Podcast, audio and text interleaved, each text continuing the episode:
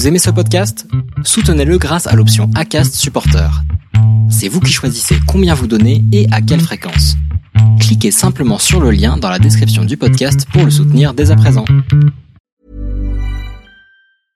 I'm Sandra, and I'm just the professional your small business was looking for. But you didn't hire me because you didn't use LinkedIn jobs. LinkedIn has professionals you can't find anywhere else, including those who aren't actively looking for a new job but might be open to the perfect role, like me.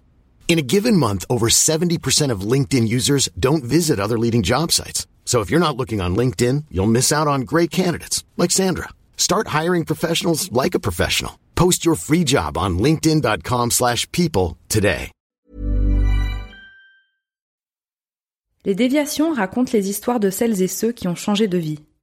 Pour nous suivre et ne rien manquer de nos actualités, rendez-vous sur notre site, abonnez-vous à notre chaîne YouTube, notre page Facebook, notre compte Instagram et suivez nos podcasts sur Acast. Tout de suite, un nouvel épisode, une nouvelle histoire, une déviation.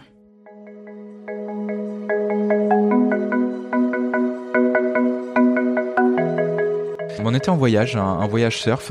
J'ai vu mon petit Pablo en fait qui pataugeait dans une mer un peu avec plein de plastique, de microplastique. Et c'est vrai que ça, ça a fait sens à ce moment-là. Je me suis dit mais c'est dingue, c'est, fou là tout ce, ce plastique omniprésent. Je me suis dit que voilà, il fallait que moi-même j'agisse et que ça allait être bah, son quotidien. La vie est une déviation infinie. Ce sont les mots de Vincent Berthe et pour cause, il dessine sa vie comme un enchaînement de plusieurs déviations. Ses débuts sont bercés par les skis, dans l'espoir de réaliser son rêve d'enfant et de devenir moniteur de ski. Après un détour dans le milieu de l'optique, c'est la naissance de son fils qui le mettra face à ses propres contradictions. En 2050, si l'on continue dans cette trajectoire, il y aura plus de plastique que de poissons dans nos océans. Comment rester indifférent à cela? La conscience écologique de Pablo devient alors omniprésente jusqu'à en devenir le centre de toute sa vie. Depuis septembre, Vincent se forme pour aider des structures à collecter des fonds afin qu'elles puissent œuvrer dans ce qu'elles savent faire en ayant un impact positif sur l'environnement. Je m'appelle Vincent, j'ai 37 ans, euh, j'habite Biarritz. Au préalable, euh, j'étais opticien et euh, actuellement, du coup, je suis en formation de fundraiser pour collecter des dons pour sauver les océans. Alors je suis né en 1983, donc j'ai grandi à Paris étant plus jeune, avec mes deux frères Olivier Antoine ainsi que mon papa. Euh, j'ai perdu ma maman relativement tôt, à l'âge de 4 ans, et euh, ça nous a forgé assez rapidement une carapace euh, pour euh, pour grandir dans la vie. À la suite de quoi, en fait, on a eu l'occasion de de partir finalement en Auvergne où euh, on a évolué là-bas en pensionnat. Petit à petit, en fait, on a commencé à partir euh, en vacances à Arcachon, chez ma grand-mère maternelle, et c'est là où on a découvert, enfin du moins pour moi, euh, l'océan, les, les grands espaces et, euh, et puis euh, un peu aussi cet univers magnifique que la nature. Alors pour moi en fait c'était une sorte de thérapie, un bien-être en fait, un, un endroit dans lequel je me sens bien, un enracinement et euh, c'est vrai que relativement euh, à, à chaque étape de la vie, enfin tous les points un peu marquants, euh, c'est un point d'ancrage pour moi dans lequel je me sens bien et à l'aise. Et puis après, j'ai eu la chance de découvrir le surf, euh, donc euh, lorsque j'étais euh, plus ou moins adolescent. Euh, J'adorais en fait euh, marcher euh, sur le, les plages du nord des Landes euh, avec ma planche de surf. Et puis euh, trouver euh, la vague, là, cette, sensation un peu de bien-être, de connexion euh, avec l'océan. J'ai eu l'occasion par la suite, après, d'avoir plusieurs expériences, euh, notamment euh, toujours dans les grands espaces euh, en tant que moniteur de ski. J'ai fait une formation, donc un cursus de monitorat. Donc j'avais à l'époque 22 ans. Euh, j'avais passé mon bac et j'avais fait des études en communication. Finalement, je me suis aperçu à ce moment-là de ma vie que c'était pas ce qui m'enrichissait. Et euh, j'avais pour euh, pour projet en fait de suivre un, un rêve que j'avais en moi, de devenir moniteur de ski, un rêve d'enfant.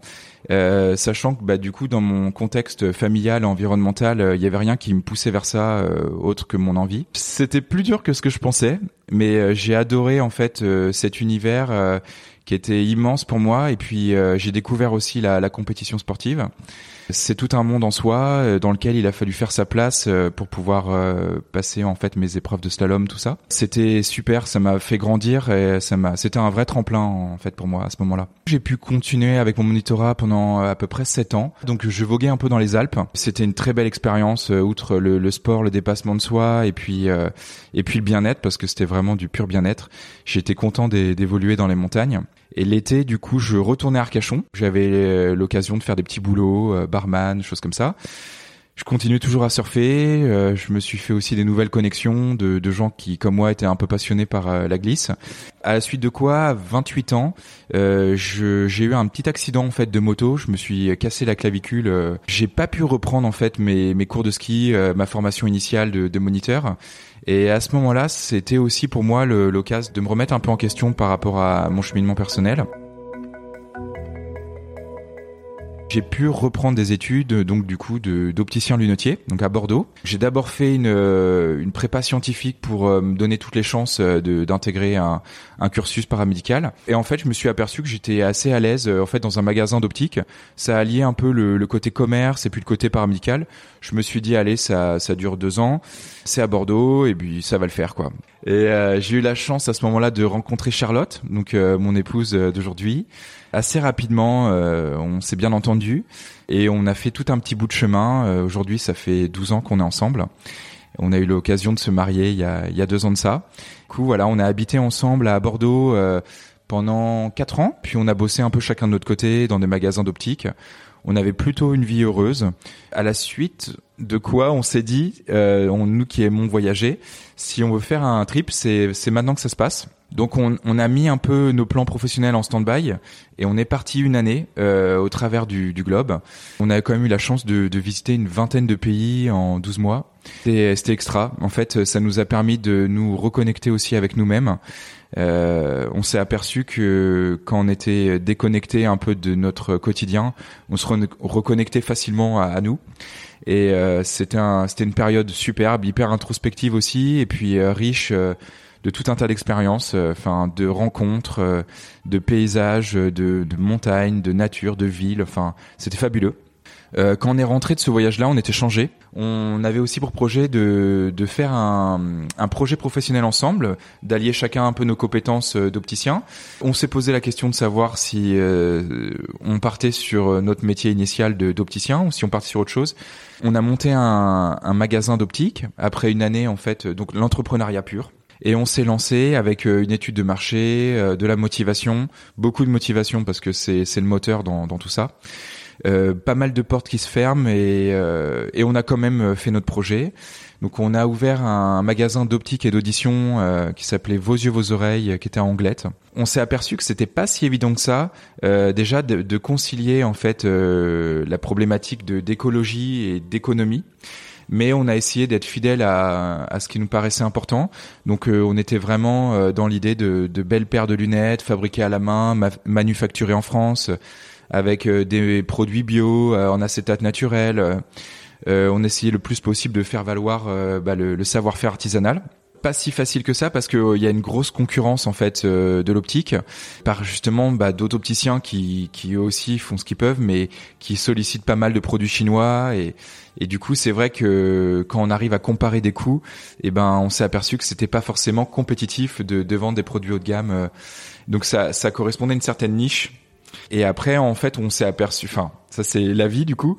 On pouvait pas tout anticiper, mais on a eu quelques petites désaventures entre euh, un contexte social compliqué avec euh, les gilets jaunes, les réformes des retraites, une réforme de santé qui est apparue le Covid, enfin, ça faisait vraiment beaucoup pour un lancement d'activité, et euh, on a eu la, chance en fait de, pouvoir vendre notre établissement. Donc, euh, mon épouse Charlotte est restée directrice de magasin. J'étais content euh, d'avoir trouvé cette issue de, de la vente. Entre temps, on a eu un petit garçon qui s'appelle Pablo. Ça a profondément changé pas mal de choses en moi, et ces problématiques environnementales ont pris de plus en plus de place je, me suis aperçu que j'avais moi-même des responsabilités envers ce petit garçon que qui a déjà sa propre personnalité et ses traits de caractère. On était en voyage, un, voyage surf. Et euh, à ce moment-là, on était aux Canaries. J'ai vu mon petit Pablo en fait qui pataugeait euh, dans une mer un peu avec plein de plastique, de microplastique. Et c'est vrai que ça, ça a fait sens à ce moment-là. Je me suis dit mais c'est dingue, c'est, c'est fou là tout ce, ce plastique omniprésent. Et euh, je me suis dit que voilà, il fallait que moi-même j'agisse et que ça allait être bah, son quotidien. Et c'est vrai que j'en parlais au tout début là d'une sorte de brouhaha un peu écolo, enfin toute cette sphère de, plein de gens, des, des activistes qui parlent de protéger l'environnement depuis très longtemps. Et ben en fait, ce, ce brouhaha a, a, fait surface de plus en plus fort, et je n'entendais plus que ça en fait. Et j'ai toujours été sensible à cette cause de, de l'environnement. Je me rendais pas compte en fait à, l'époque, malgré le fait que des pionniers parlaient de, de réchauffement du climat, de choses comme ça, qu'il y avait une sorte d'urgence. J'avais conscience que évidemment il fallait agir, mais je n'avais pas réalisé à quel point il y avait une urgence de temps et ça, ça a évolué en fait comme une sorte de brouhaha euh, en arrière-plan. J'étais, euh, enfin, éduqué à ça, même quand j'étais prof de ski, à, à, entendre ces problématiques environnementales. Mais même si j'étais sensible, je faisais attention par des gestes du quotidien, et je réalisais pas à quel point en fait ça nous impacterait à, à court terme. J'ai pris conscience en fait que bah il y avait euh, urgence à agir, et je me suis demandé comment moi-même je pouvais être acteur de ça. Euh, alors outre des petites, enfin des petites il n'y a pas de petites intentions, mais dans ma vie du quotidien, j'essaye d'être vraiment plus attentif à, à tout un tas de choses. Je consomme différemment. Je fais attention quand je consomme euh, plein de choses. Après, je voyage plus de la même manière. Je mange plus de la même manière non plus. Je me suis aperçu petit à petit, finalement, je devenais moi-même militant, que c'était quelque chose de nouveau pour moi. Pas toujours compris euh, dans mon entourage, euh, même mon entourage proche et que euh, l'écologie maintenant c'est presque quelque chose qui il faut être euh, habile quand on parle d'écologie parce que très vite on peut être catalogué comme un extrême où les gens peuvent mal l'interpréter ou euh, se sentir oppressés quand on leur parle de ça malgré le fait que ce soit omniprésent, c'est impossible aujourd'hui de, de, de, vivre, euh, sauf si on est coupé du monde. Mais euh, dès que vous allumez un poste de télé, une radio, vous lisez le journal, euh, n'importe quelle presse vous parlera de l'environnement, n'importe quelle entreprise va vous parler d'environnement. Il y a, y a une vraie volonté de d'agir, mais je, voilà, je me demande si on va être suffisamment rapide par rapport aux enjeux de demain je me suis demandé comment moi-même je pouvais agir dans mon métier. Euh, je me suis aperçu que dans mon cursus, j'avais plus un profil de marketing, communication, que j'étais plutôt à l'aise pour euh, sensibiliser des gens. Et je me suis dit que je pouvais tout à fait opter pour euh, partager mon, mon expérience en fait entrepreneuriale pour des pour des entrepreneurs ou des, des associations qui souhaiteraient en fait développer euh, euh leur activité. Euh, de manière vertueuse. Et euh, je me suis dit qu'en fait, je pouvais également faire des formations donc de collecteur de fonds, donc tout ce qui est mécénat, sponsoring, euh, fundraising, c'est un terme que j'ai appris depuis peu. donc j'ai intégré là depuis le mois de septembre une formation qui dure quatre mois avec l'association française des fundraisers. Le but, en fait, pour moi, c'est derrière de pouvoir aider des petites structures associatives euh, à collecter des fonds et à œuvrer dans ce qu'ils savent faire. Donc ça peut être euh, de la sensibilisation, ça peut être du plaidoyer, ça peut être euh, de l'activisme, ça peut être agir dans les écoles. Enfin, il y a, y a toute une plein de palettes pour agir. Ça peut être également des entreprises qui souhaitent euh, faire de, donc des ressources et développement euh, R&D ou RSE aussi. On parle beaucoup de responsabilité sociale des entreprises. La problématique de collecte de fonds est indispensable par rapport à chaque projet. En fait, euh, on a besoin de fonds. C'est un, un moteur pour une association. C'est c'est un soutien. Hormis ce qu'elle dégage, qu'elle veut véhiculer ou ce son, son terrain d'action, enfin ses valeurs et ses missions. Euh, elle a besoin de fonds pour œuvrer et du coup je me suis dit que je pouvais peut-être les aider euh, dans ce sens-là à, à, œuvrer avec elle. Pour moi du coup j'ai décroché du milieu de l'optique. Finalement ça, n'avait plus de sens pour moi. En fait je me suis aperçu que c'était pas, euh, enfin ça ça n'avait plus d'intérêt. En fait, je me suis aperçu que je voulais être vraiment euh, travailler pour une cause. Et du coup, ces projets-là, euh, je les ai tous mis de côté. Je, me suis aperçu que je pouvais être plus actif à, aider des assos. En fait, je me suis aperçu euh, que j'étais j'étais mieux en fait avec moi-même en, faisant ça. Alors, dans les cinq prochaines années, alors j'aimerais en fait bah, déjà poursuis ma formation. je me verrai travailler pour des associations toujours à but non lucratif, d'intérêt général ou d'utilité publique. Pourquoi pas des fondations ça me plairait de travailler en équipe parce que je me suis aperçu que finalement j'étais pas du tout le seul à œuvrer euh, dans cette cause, qu'il y avait tout un tas de gens, que ce soit des scientifiques, euh, des plaidoyers, enfin j'aimerais en fait intégrer des équipes et travailler avec plein d'autres personnes sur cette thématique et euh, partager en fait un échange de savoir. ça c'est quelque chose que j'ai jamais fait d'un point de vue professionnel. Ça me plairait de, de travailler en équipe sur ces problématiques-là je me suis aperçu aussi que euh, la vie passait vite, que euh, moi aussi, même si je me sens jeune, euh, j'ai envie de profiter de la vie et j'ai envie aussi de, de véhiculer quelque chose de chouette pour ma famille, mes enfants. J'ai envie d'être fidèle à, à, mes idées et de leur leur dire que bah moi aussi j'ai fait quelque chose pour contribuer à changer les, les choses. Voilà, j'aimerais leur, leur inculquer ça. Alors profiter de la vie, euh, pour moi c'est un échange humain, c'est euh, des rencontres, c'est des expériences, c'est essayer de dépasser un peu ses limites, c'est ne pas aller dans les idées euh, reçues et d'aller outre tout ce qu'on pourrait dire et penser, enfin vraiment de se faire sa propre expérience et puis aussi d'être, je pense, euh, un peu connecté à la nature. Enfin, c'est quelque chose finalement qui est un, un pied de voûte pour moi. C'est vraiment un ancrage. Et je sais qu'à chaque moment où j'étais un peu paumé, euh, je me suis toujours, euh, je suis toujours reparti sur cette source-là, et ça m'a toujours guidé. Et je dirais que ouais, profiter de la vie, c'est être bien entouré et, et tracer sa route dans un d'un univers où la, la vie est un long voyage où on fait plein de rencontres avoir euh, changé de vie comme ça, c'était un, un, vrai virage pour moi, d'un point de vue professionnel et également matériel. Il faut être en, adéquation un peu avec ce, ce, nouveau projet. Je me suis donc donné un, échéancier de temps en, en me disant voilà, euh, je me donne à peu près 6-8 mois pour euh, faire une nouvelle formation et également décrocher un nouveau boulot dans la foulée. C'est important pour moi de me donner un échéancier parce que ça permet de, de, savoir à peu près où je vais également. Et comme je disais, voilà, maintenant je suis pas tout seul non plus. Donc euh, je suis un papa, un chef de famille et j'ai aussi des responsabilités envers eux. Donc euh, voilà, j'ai confiance en moi. C'est pas toujours facile de, de, de changer de projet parce qu'on se retrouve en situation où on va vers l'inconnu.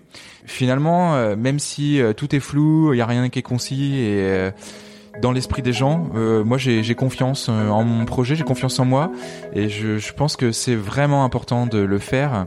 Et c'est vrai que du coup, quand on agit pour une cause, bah, ça devient un ordre de priorité. Ce qu'on pensait être au premier plan devient au second plan. Je pense qu'on n'est pas tout seul dans cette aventure-là, qu'il y a plein de gens qui changent de vie tous les jours.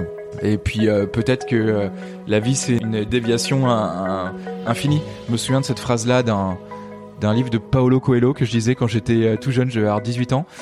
Et euh, il disait que l'important c'est pas le but mais le chemin.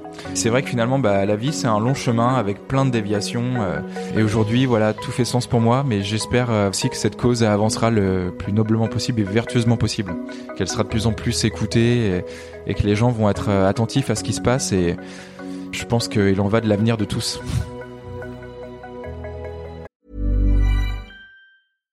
Deserves the best, and there's no better place to shop for Mother's Day than Whole Foods Market. They're your destination for unbeatable savings, from premium gifts to show-stopping flowers and irresistible desserts. Start by saving 33% with Prime on all body care and candles. Then get a 15-stem bunch of tulips for just $9.99 each with Prime. Round out Mom's menu with festive rosé, irresistible berry chantilly cake, and more special treats. Come celebrate Mother's Day at Whole Foods Market.